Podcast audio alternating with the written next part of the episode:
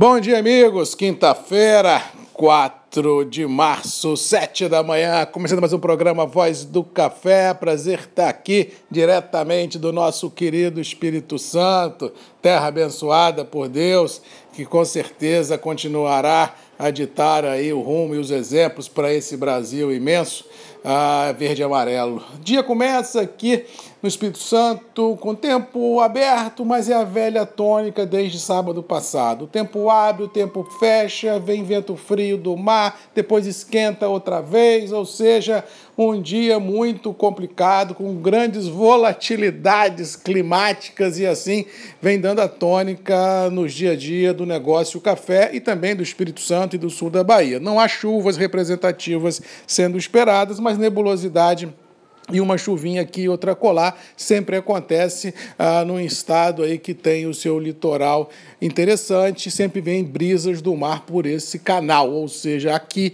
pode ser que chova um pouquinho, mas nada que mude o cenário do interior. Muito pelo contrário, acho que esse sprint final, ante ao início dos trabalhos de colheita do Conilon, que deverá ocorrer de forma macro depois da Semana Santa, deverá ser marcado por tempo mais seco do que foi presenciado em fevereiro, ou seja, a maturação dos grãos devem ah, ganhar escala e por tabela depois da Semana Santa não tem para onde correr, safra batendo nos balcões ah, no interior. Com relação aos mercados, é a mesma coisa de ontem. Café tranquilo e mercado acionário, mercado cambial e mercado político e mercado da pandemia testando limites inimagináveis. Vamos falar do café, que é mais fácil. Nova York e Londres ontem trabalhou ah, lateralizado, sem grandes pegadas. No final dos trabalhos, mais uma vez, o campo levemente negativo prevaleceu em realização de lucros. E a grande verdade é que o grande investidor fica olhando o Brasil, olhando o clima, olhando bolsa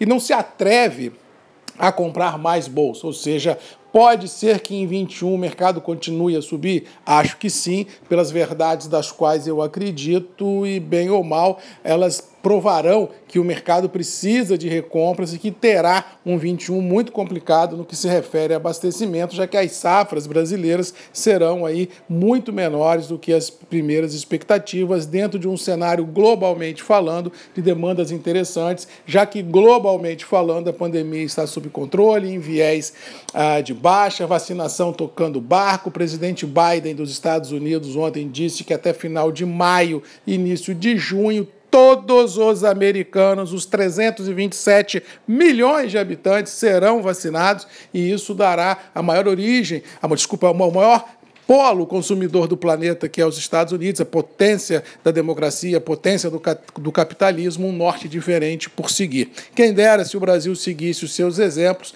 mas aqui a situação é adversa. Só para você ter uma ideia, ontem nós tivemos quase 2 mil óbitos em 24 horas.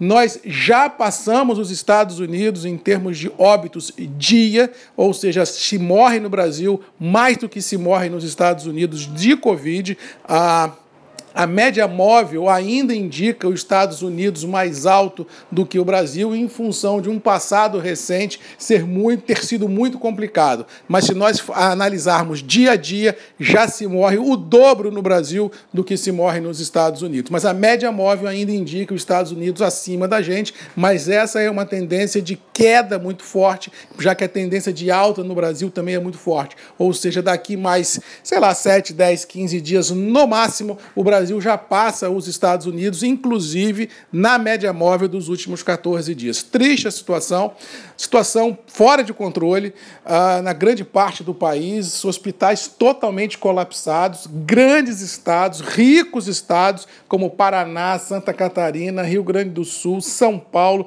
Minas Gerais, com 100% de ocupações ah, em UTIs, hospitais em franco colapso, galera morrendo com força, e aí você vê o despreparo que o Brasil ficou perante essa pandemia, as cepas novas que estão vindo. 2021 vai morrer muita gente ainda, infelizmente, já que não há vacinas no horizonte capaz de reverter este cenário em curto espaço de tempo. Cuidado e atenção se você me ouve, porque teremos um 21 na questão da saúde pública brasileira brasileira muito, mas muito complicada. Não adianta falar ou bravejar que vai comprar 100, 200 milhões de doses de vacina aqui ou trocolar. Primeiro que não tem vendedor, segundo que se comprar não entrega rápido e terceiro, a velocidade do contágio da letalidade é muito maior do que os discursos que nós infelizmente temos que presenciar dia a dia nesse Brasil. Ou seja, precisamos de ter atitudes mais fortes, mais proativas para tirar o país dessa situação calamitosa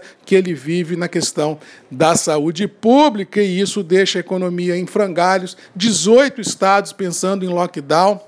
18 estados com restrição de movimentação, restaurantes, bares, cafeterias, tudo já indo para o buraco, ou seja, muito complicado. Só mesmo os, os serviços essenciais funcionando, e isso deixa a população refém, o mercado refém, o governo até agora não disse a que veio em relação ao auxílio emergencial. Estava lendo uma matéria ontem, mesmo que se aprove o auxílio, até colocar isso para girar é 30, 40, 45 dias. O povo já não tem dinheiro para tocar a vida e não tem como esperar mais 30, 45, 50 dias para colocar a mão em 250 reais. Ou seja, vamos ter os próximas semanas à frente um cenário desafiador socialmente falando falando neste Brasil, isso não estou nem levando em consideração a pandemia que está fora de controle. Ou seja, cuidado e atenção, que vamos ter pela frente grandes emoções. Isso reflete diretamente nos mercados financeiros. Ontem o dólar foi buscar lá 5,74, 5,75. Aí o, pres o presidente da Câmara, Arthur Lira, disse que com auxílio ou sem auxílio não ia furar o teto, aí o mercado vem para 5,66.